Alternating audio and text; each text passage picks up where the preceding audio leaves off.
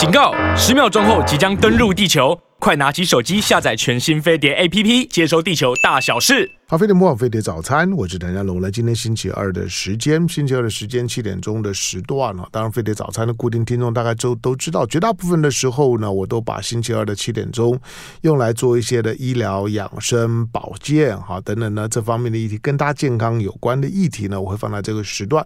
好，除了每个月呢会有会有一次的这个科学人杂志的专题之外哈，另外呢潘张怀忠老师的医学新知，以及呢台湾呢各科。别的一些的名医呢，经常都来到节目的现场。不过呢，今天呢，我把它稍微岔开一点点啊。今天呃，我要安安排一段的一段的专访。那这段的专访，我需要我们的听众朋友们，第一个，我我我我需要您专注的聆听；第二个，我也需要您共襄盛举。好，那其实呃。世界展望会，哈，那台湾世界展望会呢？其实我想对台湾的一些比较国际化的公益活动呢，有一点点参与跟认识的人，大概对于市展会大概都不陌生。那市展会的活动，甚至像饥饿三十这些呢，都都是知名度、能能见度非常高的这些活动，所以也经常会有一些的社交名人啊、演艺明明星啊等等呢，他们会共襄盛举。那这个共襄盛举呢，无非呢提高呢这活动的能见度哈，那让能够突出呢，就是说呢世界展望会它在它在帮助的主主体的困境。那今天我想要访问台湾世界展望会，其实台湾世世展会呢，他们四年前四年前呢，应该是四年前吧，对对不对？好，四年前呢，他们呢发起了一个抢救一一千个女孩的资助行动。那它有一个副标题，就是“有呃给我一个可以说不的童年”。呃，顾名思义就是说，但她为什么是女孩而不是小孩？呃，当对很多的第三世界比较弱势的环境来来讲，或者在一般的一般的社会里面的社会阶级的底层来来讲，孩子当然是弱势中的弱势。可是如果一定要从性别再切一块的话呢，女孩是弱势中的更弱势。那这个是嗯世俗的价值观呢所造成的，在各个这个就是说呢文化领域里面的女孩几乎呢都都是最最弱势的。好，所以呢在市展会呢，台湾市展会呢在推这个活动的第四年的时候呢，今天呢我再度呢请这个市展会呢回到飞碟早餐的现场。好，所以今天来在我们现现场的世界展望会呢，就是说台湾世界展望会的会长李少林，欢迎。呃，主持人好，呃，各位听众大家早。大家常说我废话多，开开场的时候呢，就就就讲了那一一头拉库的话。不过我我怕大家对呢市展会呢不了解，所以呢，我把我知道的市展会的运作情况大概的说明了一下。非常清楚，香龙哥，谢谢。虽然第四年，但是我觉得爱是永不止息。嗯、尤其孩子的生命是一天天成长，嗯、所以什么时候开始都不晚。嗯、然后什么时候，我们也都欢迎更多的人加入。嗯、好，呃，李少林会长，理论上来讲，李李少林应该算是我半个新闻同业了，因为他也在媒体圈，在在广告广告圈圈子里面，其实非常久的时间。好，不过，那你为什么会投入市长会呢？呃。是一个呼召吧，就是神希望我能够来到展望会。嗯、那我一生都在追逐数字，嗯，我觉得数字达标这件事情是很痛快的事。嗯，但是来到展望会之后，我知道那个数字的意义后面是一个生命，嗯，是一个机会，是一个他被成全的机会。嗯，所以我觉得只是在换了一个跑道，追逐不一样的目标，嗯、但是更有意义。好，那您。呃，投入市展会，因为您去年开始，二二零二一年开始接会长嘛？呃，二零二二，呃，今年今今年正式接，去年呢是代代理会长，是。对，好，那那今年的正式接会长，那之之前您也您也参与市展会的活动吗？有，以前就是一个资助人，嗯、然后可能就是饥饿三十的一起参与的活动的一个参与者，嗯、对，从旁边看。那进了市展会以后，我就发现，嗯、呃，市展会在做的一个是全球性非常专业的一个儿童资助的一个计划活动，嗯、呃，一个计划的一个专一个大专案。嗯，那。展市展会世界展望会，我们叫世界展望会，在全世界有九十三个伙伴国。嗯，第一个这个名称就让我很感动，因为我们没有资助国、被资助国，因为那个是有个对位对价的关系，我们都是伙伴，没有这些脆弱的国家就不需要我们来募款。因为他们让我们有机会可以成为他们的帮助。我们有二十个资助国，就是可以有能力募款的国家，有七十三个国家是需要我们帮助的。所以来到市长会知道。这我们在这七十三个国家中，我们有接近上千个计划区，在计划区中有无数个家庭，中间有很多大概超过亿的孩子，每一年接受展望会定期的资助，可以让他们在生活面、在教育面，甚至于在社区的发展、能力的发展、韧力的发展这个部分，都可以日趋成熟，然后可以自立。成为投入社会的一个善的循环，嗯，大概就是这样的一个呃一个一个方案的规模在这样运行，嗯、对，嗯，好，今天的的台湾市长会的会长呢，李少林李会长在我们的现场哈，我们我们待会儿呢再再跟大家 remind 一下这个这个 program 哈，这个第第四年的这个抢救一一千个女孩的这个 program，好，但是嗯，市长会。我我提醒现在现在如果在听节目的我们的听众观众朋友，呃，因为市展会它它不止不只是资助而已，它除了资资助资金的投入这种的认养的关系的明明确化之外，同时它是需要在许多的被资助的区域里面呢，要有很多的志工。那这些的这些职工呢，是要在现场呢要投入很多的，否则呢，这个这个它不是光是钱的问题，而是这些钱如何能够真正的帮助到这些的孩子，那让这些的孩子不是只有钱，而是能够呢透过这种的资资助，帮一个是一个，能够让他们呢脱贫脱困，能够呢让让他们呢从那个比较恶劣的弱势的环境里面呢有一个往上拉的力道。那这个呢，这个是呢市长会呢长期在做的。当我们在说饥饿三十的时候呢，其实他讲的不是成年人的饥饿，我们在讲的是饥饿的孩子，因为饥饿的孩子会特别的脆弱。你可以想，大人都吃不饱了，孩子还能够吃些吃些什么？好，那我要进一下广告啊，广告广告回头之后呢，李兆林会让我我先从一个一个一个角度谈起，就是我猜想呢，李兆林会来。因为今年一定遇到困难了，是。那你们遇到了什么什么困难？从市展会这样子一个一个国国际性的国际性的呃社服机构好了，也是一个援助机构，他们的感受会更清楚。那他们到底感受到了这个景气的力道杀杀伤力呢有多大？先让我们的听众观众朋友知道，你就比较能够理解为什么今天我请李少林来，需要呢大家共襄盛举。来进广告，回头继续聊。巴菲特不枉费的早餐，我是谭家龙。来，今天星期二的时间，我之所以说呢，我稍微岔开一点点，不直接呢跟你谈什么健康、医疗、保健、养养生。我们今天可以呢，可以去呃关关心一下啊，就是当。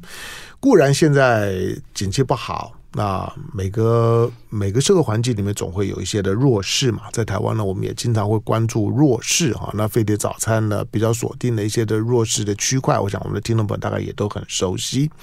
那儿童呢，是我是我关注很重要的一块啊。虽然我关注的大部分都是唐唐氏症啊、自闭症啊这些的团体，或者一些呢高风险家庭的育幼院的收容机构。不过呢，市展会本身呢，他他关注的也是孩子，那比较呢国际性的面向。好，那我我继续请教呢，在我们现场的台湾的世界展望会议的现任的会长呢，李少林李李会长。现在九月份十月了，坦白讲，景气非常烂。我看到的这些指标越来越烂，你看到的股汇市法房市都都很清楚，他很他会让我很清楚的知道，今年的这些社福的团体一定很痛苦。你要募款会遭遇到的压力呢，一定呢很大。你们遇到了什么困难？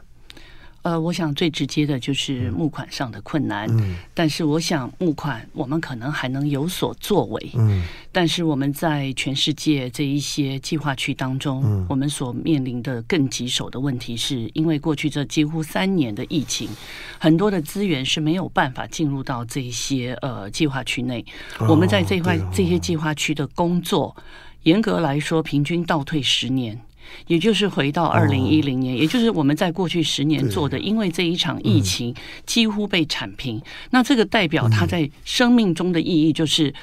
很多我们很多计划区的呃呃被资助的家庭跟孩子，连第一剂疫苗都还没有打。啊、哦，那他们其实，在受到的这个呃呃疾病的这样子的一个困扰，不是 COVID-19，嗯，可能是之前他们所我们所熟悉的疟疾、霍乱等等等这些，好、嗯。哦，都是一些我们在开发国家不熟悉的，嗯、但是是他们的日常，没错。然后再加上很多，我们知道今年本来气候变迁就很就带来很大的一个粮食缺乏，嗯，那再加上今年。乌克兰战争，嗯，第一个让整个粮食的输送管道更加的被阻绝。对，最麻烦的是整个的资源严重倾斜到大家都注意到乌克兰，嗯，以至于忘记全世界其实还有更多的国家几乎是脆弱不堪。就像我们八月的时候邀请了阿富汗的会长来到台湾，为什么？因为他说，请大家不要忘记阿富汗。阿富汗现在百分之九十五的人一天只吃一顿到两顿。一顿到两顿，他们大概只有四千万的人口，他们面临严重营养不良，就是死亡，踏一步就下一步就是死亡的孩子有四百万。因为塔利班接受接收政权，去年八月十五日之后，呃，八月十五号接收政权之后，孩子不能上学。嗯，想想看，一个在生命几乎在幼小的生命茁壮的初期就被断绝，嗯，不能受教，这个国家几乎没有未来。嗯，所以这一些都是我们面临。我讲募款，我们可能还有政策，可是，在那样的计划区内，那是生命受到严重的威胁。这个问题是我们共同都要面对。好，所以因为您刚刚提到八月份您邀了阿阿富汗的这会长来，这表示阿富汗也也是也也是在市长会的，就是说资助国的范围之内。是，你刚刚提到，因为你们有有九九十几个，就是说的分会有有七十几个是被资助国。是，当这些被资助国。坦白讲，他大部分也也都在有我看了之后，大概也都在呃拉美国家，就是亚非拉了拉美国国家，都是一些对，都对对东欧也也也有一些。好，当然他们之间的环境的条件还是会有一点点的差差距了哈。但但是我们我们回头来看了，呃，第一个就是说，假定我是一个资助人，那当我参与了市长会的资助了之后。我资助的钱是怎么被用到被资助的对象的？你们整个流流程，您可以说明一下吗？好，呃，因为我们有总会，嗯，我们资助的钱。会回到总会，他会统一做一个规划。为什么呢？因为我们在七十二个呃七十三个被资助的国家中，我刚刚讲过有上千个计划区。嗯，那每一个国家在想要资助的地方、地区或计划区是不一样的，可能有重叠性很高的。就像亚洲很喜欢比较。不要讲喜欢，就是比较愿意资助，像尼泊尔、像印度。嗯，可是亚洲有其他更多的国家，中南半岛也是非常缺乏，嗯、那以至于就会有偏斜。那如果回到总会之后，总会会统一均分在有需要的计划区当中，嗯、是等于是一个平均受益的概念。嗯，所以。我刚刚呃听到主呃主持人也在讲说有很多的志工，那我也想跟各位听众厘清一个观念，嗯、我们不是志工，志工是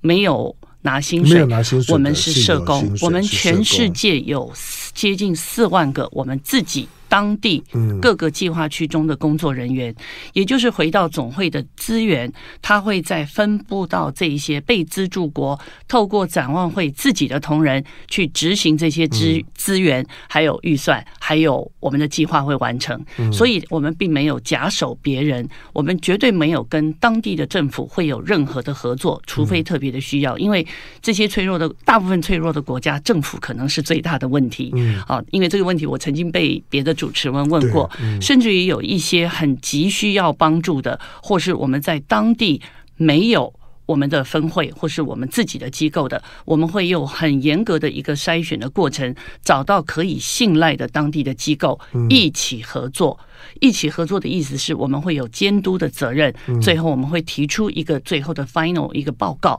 给资助人作为责信的报告。嗯，好，在我们现场的呢是台湾，好，在台湾的世界展望会的现任的会长李少林李会长。你们的你们的总会在在哪里？在伦敦，在伦敦。嗯，那以台湾的市长会来讲，你们你们有 quota 吗？就是说每年每年你们必须要募到多多少的多少的金额，才能够让台湾的市长会呢运作？嗯。我这样讲好了，我们每一个可以有能力资助别人国家的，并不是叫 quota，嗯，那个 quota 是心甘情愿，也就是说，我们会量力看我们有能力可以资助多少孩子。嗯，那台湾非常特别，我们有能力可以资助全世界，像主持人刚刚讲到的，非洲、亚太还有东欧，有一些甚至于南美，这几年南美的需求，甚至于南美的难民，委内瑞拉的难民也是大幅攀升。我们可以资助每年在台湾，我们有能力可以资助国外大概十八万个左右的孩子，光台湾地区，呃，台湾有能力把钱输出去，哎，给其他的国家。但是最特别的是，我们台湾也有在地的。施工，我们在台湾资助了四千四万四千，大概五百个左右的孩子，就台湾本地的孩子，台湾本地的，嗯、所以我们在台湾本地也有接近六百位社工，嗯，从事这样子的一个个案服务的一个、嗯、一个业务。嗯，那这些孩子当中，我们可以看到很清楚的族群，就是三分之一是原民的孩子。嗯，那这两年。明显的发现，新住民的孩子全省性的增加，它不是只有在西半部某一些县市，甚至于在平呃在台东，好，甚至于在澎湖都有都有发生。那嗯。我要跟大家讲一个展望会在台湾工作的辛苦以及很大的努力，是全台湾大概据卫福部的统计，在贫穷线以下大概有五点九趴的孩子是在无贫穷线以下，十个孩子当中，十个在贫穷线以下的孩子有一个是展望会在资助。那东海岸特别明显，是因为我们知道东海岸山后的家其实是更脆弱，他们资源更缺乏，平均十个孩子中有四个孩子。是展望会在资助，OK，所以四个孩子中可能有一点六个孩子叫原名，所以就会知道这个是整个台湾孩子社安网当中，嗯，展望会是一个不可或缺政府的助手的角色，对，一个在社安网的一个保护的角色是这样。嗯，好，对一个。对，如果今天我们的听众观众在听，但我我我知道，在过去本来就有很多听众观众的是是是，就是说市长会的这都在资资资助人。好，在上次访问完之后呢，你们也有给我一些的回馈，我们很多的听众呢就勇于投投入啊。好，但是假定今天听到的人，我要让大家知道一下，就是说我今天如果如果资助了市长会之后，那。我会很清楚的知道呢，我资助的对象那个孩孩子在哪里吗？再来就是说，他毕竟是孩子，他自己是不可能自己处理金钱的。那这些呢，这些呃，他一定是依还是依附在某一个相对弱势的家庭里面。那现场的社工是如何如何处理？那能够让我知道，就是我的钱其实是很有效的，绝大部分都用在这孩子身上。嗯，这个钱不会是。一对一直接交给孩子，嗯嗯、因为资助计划当中，一个孩子就是七百块。嗯、想想看，那个一千美金的汇率就是二十块美金。二十块美金对他而一个孩子而言，每一天他可能。日子过了，他就花完，光吃饭就花完，更不要想到他的教育或是他的整个社区的培力。所以我刚刚讲到，我们会到总会之后，我们会在每个计划区会有不同的方案，我们的社工会执行这些方案。他是用这 program 的这种的方式，所以这些孩子，那孩子是不是在这 program 里面？当然，那一个计划区当中大概会有两千五百个孩子到三千个孩子会受益，但是不需要募到三千个孩子的钱，因为我。我们的施工的效能是有的，所以他可能只需要有一千个孩子做代表，嗯来做这样的募款。那募得的钱可以让整个社区三千个孩子受益。我们现在已经有统计这么多年的经验，一个孩子的资助款，你可以帮助到四个孩子。OK，所以也就是说，在一个社区中，只有部分的孩子做代表的意思，嗯、可以让整个社区的受益。嗯、我想每年我们直接或间接来讲的受益的孩子跟家人的人数，嗯、透过展望会的工作，大概可以到二点五亿，这样子的多。嗯、那你看，已经七十二年，世界展望会已经成立七十二年，一代一代，就像我刚刚讲的，爱不止息，已经帮助了很多人。好，能够自立，甚至于我们在社工的整个体制当中，有很多是展望会带大的孩子，在难民营长大的孩子，我们陪伴他之后，他回到别的难民营工作。台湾有六百位社工，社工当中也有五接近五十位。是展望会带大的孩子，就是因为他看到了展望会这些老师的付出，他觉得他的缺乏不可耻，然后他的获得更可贵，他就愿意长大之后再付出。我想生命的意义应该就仅止于此，是最美的事。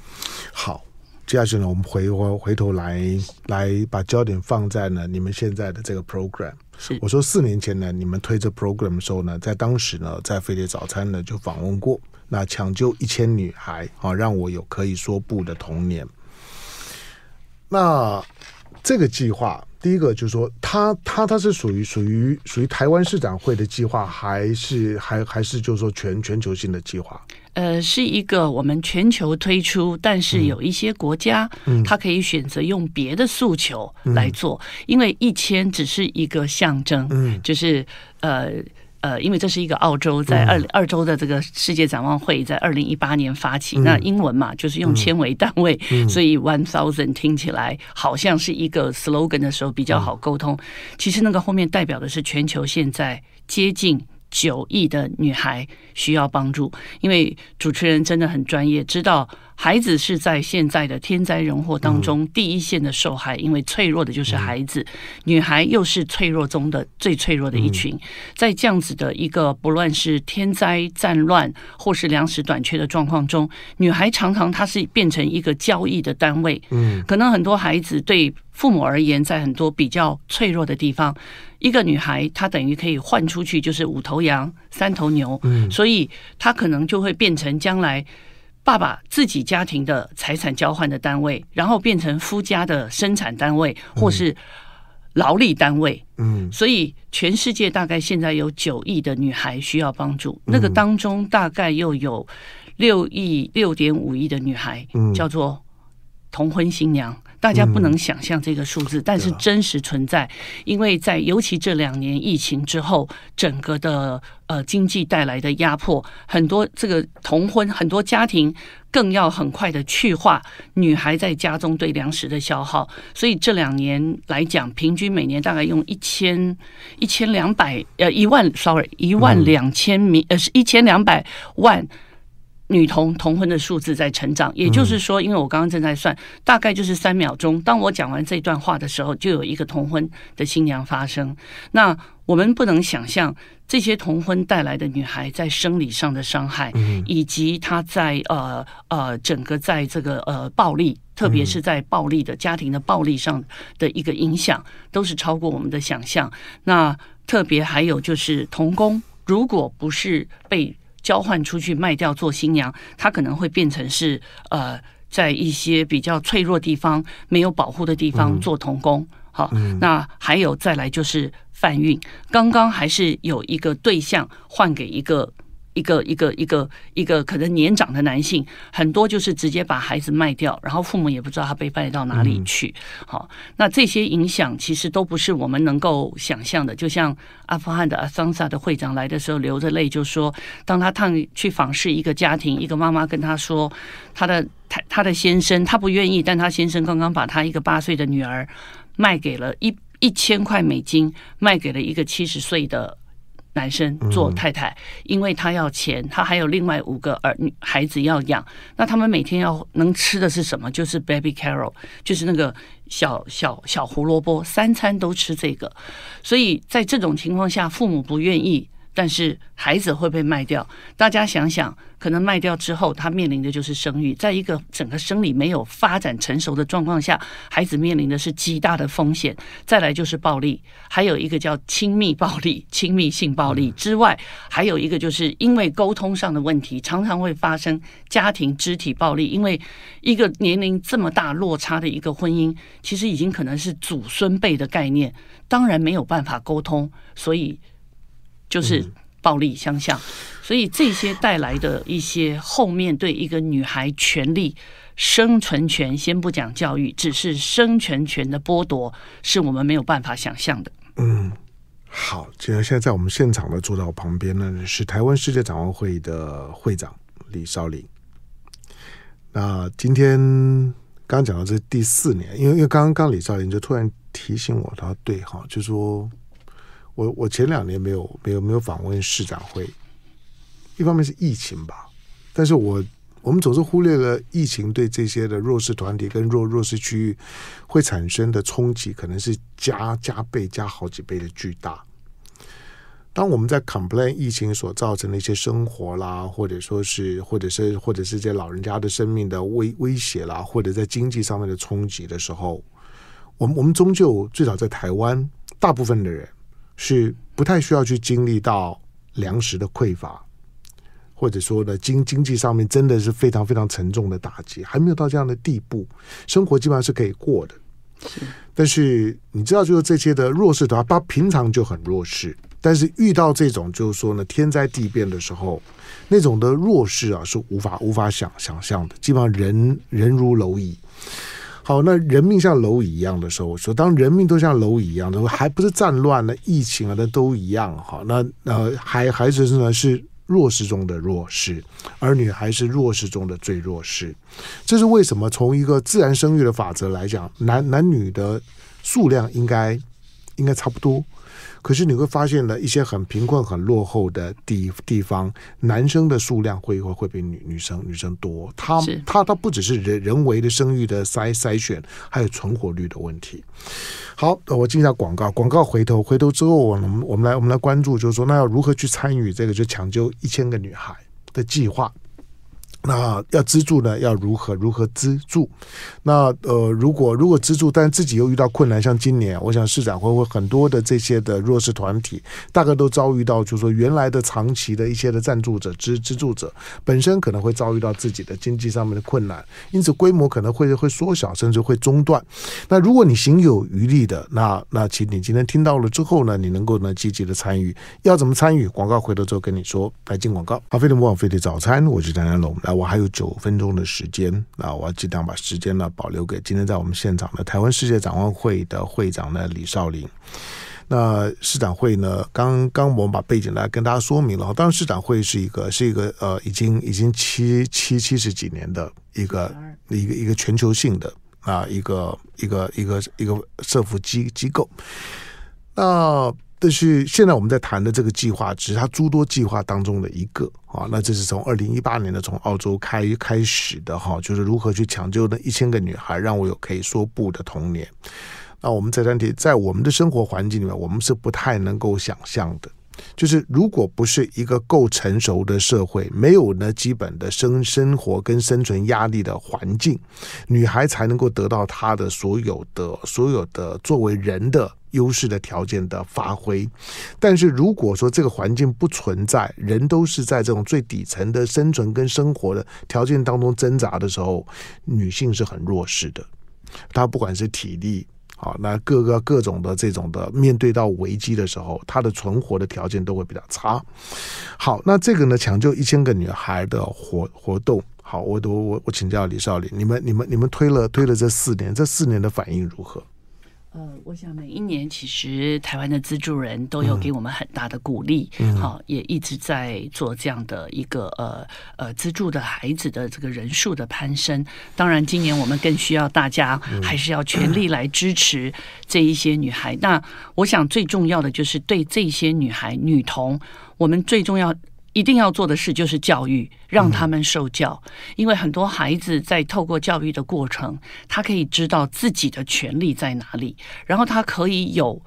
晓得怎么主张或拒绝对他权利受损的事情，甚至于他可以。那种的环环境里面，他主张会有用吗？呃，有，因为我们也会有社工在这样子的一个方案当中成为他们的帮助者，哦、还有很多曾经在这样子被拯救过或是脱离这样子的一个迫害的孩子，会加入这样的一个组织当中，也成为帮助者。嗯、也就是这样的一个网络会越来越广，越来越密，很多都是深受其害。害的人，他会最知道怎么样做帮助。嗯、那在教育这件事情当中，为什么也是迫在眉睫？其实目前这是联合国统计的数字，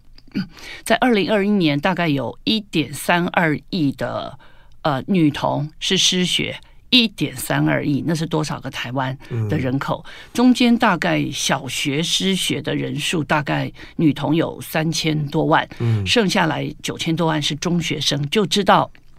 年纪越大，父母就觉得念书没有用。没错。呃，年纪越大，也刚好可以去交换、卖掉做童婚。但你知道教育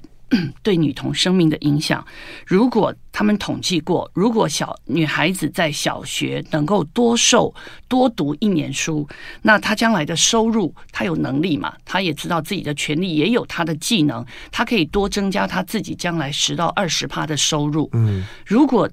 念到中学，多念一年中学的教育，他甚至于可以多到二十到二十五趴的收入。那最重要就是受教育，如果你能够多受一个这样小学教育受完之后，他可能就比没有受教育的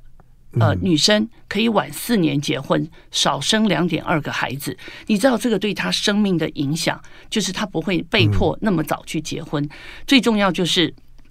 今天如果。受教育的妈妈能够多受，呃，有可以识字，然后她可以做基本阅读的妈妈，她婴儿的存活率是比没有受教的妈妈多于多了百分之五十。所以，教育对一个女孩而言，对她自己的技能、嗯，自立的能力、权利的保障，甚至于到她的下一代，甚至于到她的家庭经济的生计的帮助，到整个社区的健康。这是一个连锁性生命循环、连锁性的反应，所以受教这件事对他们非常重要。我们在台湾有九年国民教育，我们都知道缴的少少的钱，还被逼着要去上学。在台湾，我们很多孩子，我们是去抓中辍生，他们是想要受教而没有办法受教，所以我们在资助计划中有非常大的一块是在。当然是在他们的生活面，好，他的粮食贫穷面，还有很大一块是教育面，无非就是让他能够阻止性别的暴力、同婚，哈，这个部分的一个，还有一个呃童工这样的一个阻断。那最重要，除了受教，不是一，因为这是空的嘛，受教育，我们会从他们的课呃教材，从他的教环境的设施，大家不能想象，我们还要盖厕所、盖洗手间，因为。女孩子到了经期之后，很多学校是没有洗手间，没，没有卫生设备，嗯、所以她不会去上学。你如果不上学，在家里，父母就会把你卖掉，因为你等于在吃饭，你等于是在消耗粮食。所以在整个受教还有师资，嗯、我们都会去培育。那不是，我们再想想，我们有七十二个国家，光是语言。就有非常多种，所以我们都要培养。因为刚刚说过，我们都尊重在地的文化，我们就会培养在地的师资，然后培育在地的孩子。所以这想起来是一个很大的生态的建制，对，所以。爱心，各位资助人，爱心的捐款，我们会用在孩子的生活面，还有他的教育面，还有一些基础医疗的部分。嗯，这个东西我们也我们也要做。还有一个是比较大家不是那么个平常听闻的，就是心理咨商。其实很多孩子，我们的孩，我们还有一一三家暴专线，他们很多孩子接受暴力之后。如何去舔舐他的伤口痊愈？我们还要有很多心理咨商的系统，让这些孩子可以在伤害中能够疗愈、站起来，能够恢复。好，这些都是我们事工不同的面向，但这个面向最后都归结于需要资源，需要各位的资助、爱心，而且是长期性。好，能够资助他们，因为一个计划区从开始。到成熟可以完全自立，需要大概十二到十五年。那很多孩子在出生的时候，他其实就没有很好的照顾，他开始资助，我们要到他自立。自立的意思就是他能够独立去赚钱。那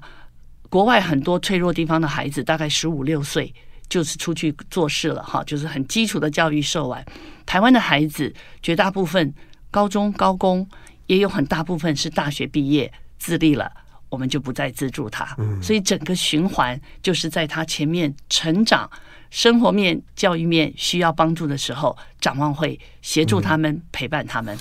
好，但讲起来，这是一个一个一个大的一个脱贫脱脱困的 一个愿愿景，它是它是一个还非常非常大的 program。那当然是市长会没有办法像是用用联合国的那种的标标准，或者说脱贫脱困是一件多么困难的事情。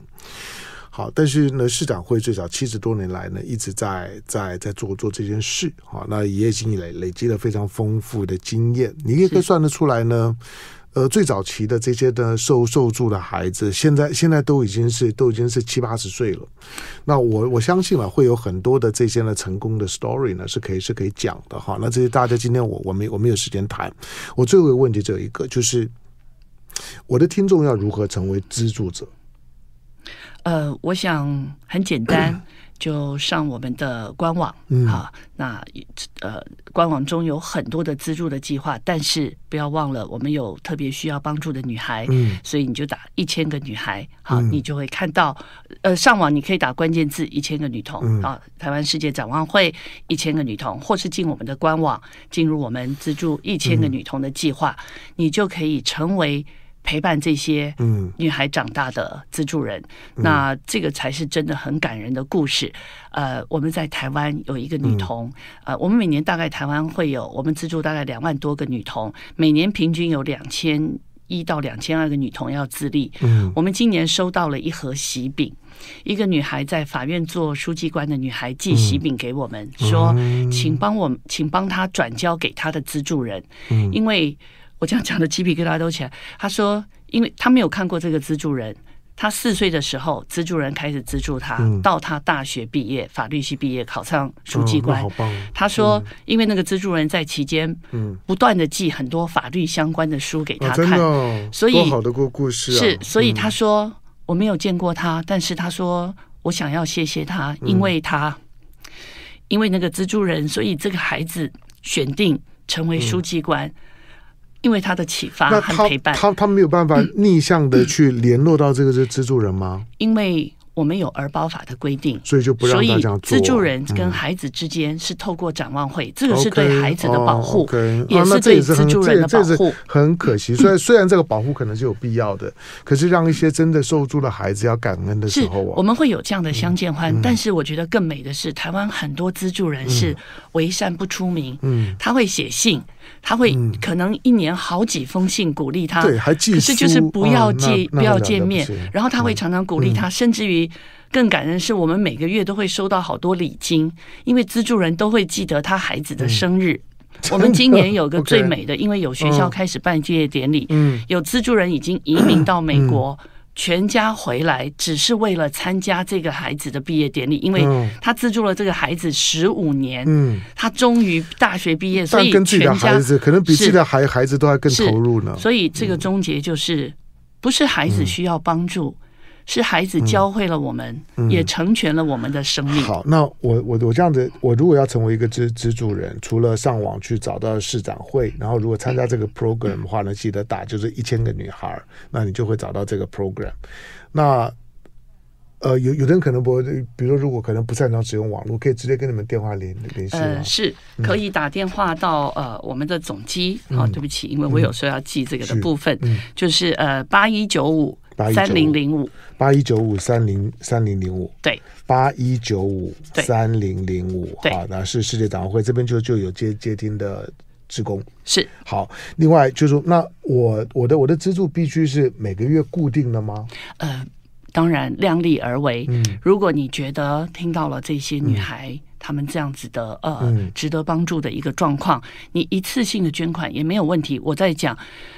一百块都不嫌少，因为呢就是爱的累积。他、嗯、他有没有一个一个基本的 limit？就是说没有没有。对展望会而言、嗯，我们当然希望越多越好，嗯、但是我说叫做量力。嗯，因为美可以堆积嘛，嗯，就是 善良也可以堆积，一百块都不嫌少。OK，好，当然、嗯、谢谢大家。呃、可以呢，可以直接呢跟市长会联联系，因为这样你你会比较清楚的知道呢这整个的 program。那我也很诚实的说，因为现在景气呢相对比较弱，那有一些过去长时间呢资助市长会的参与计划的，那么难免会遇到遇到一些的一些的状况，所以呢有些人可能无以为继，但是这些呢无以为继的资助人，他们大概也都会有一些很基本的善念，并不是希望得到协助，而是希望有人来继续他在做的事情，能够呢继续呢去帮助哈这这些的弱势的孩子。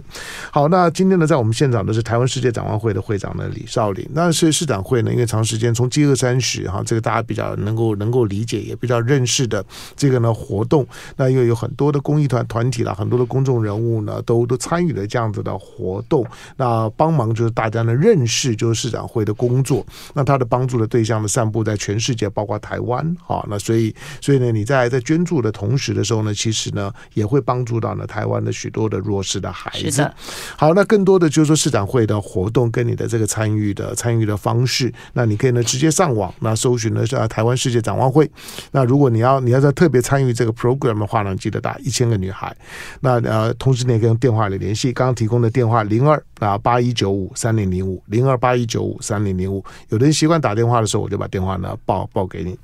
感谢今天到我们现场的台湾世界展望会的会长李少林，感谢，谢谢主持人，谢谢各位听众，谢谢。好，下回呢再请李少林来来讲更多的很感人、很很棒的故事。那我不是用一个讲故事的态度，而是让大家知道，就是说，其实你的参与，你知道你可以达到呢怎么样的对这个社社会当中的良良善的正面的循环。那些被帮助的孩子，他们所爆发出来的那个能能量，会让你一辈子都会觉得呢自己的付出呢是非常值得的。是的。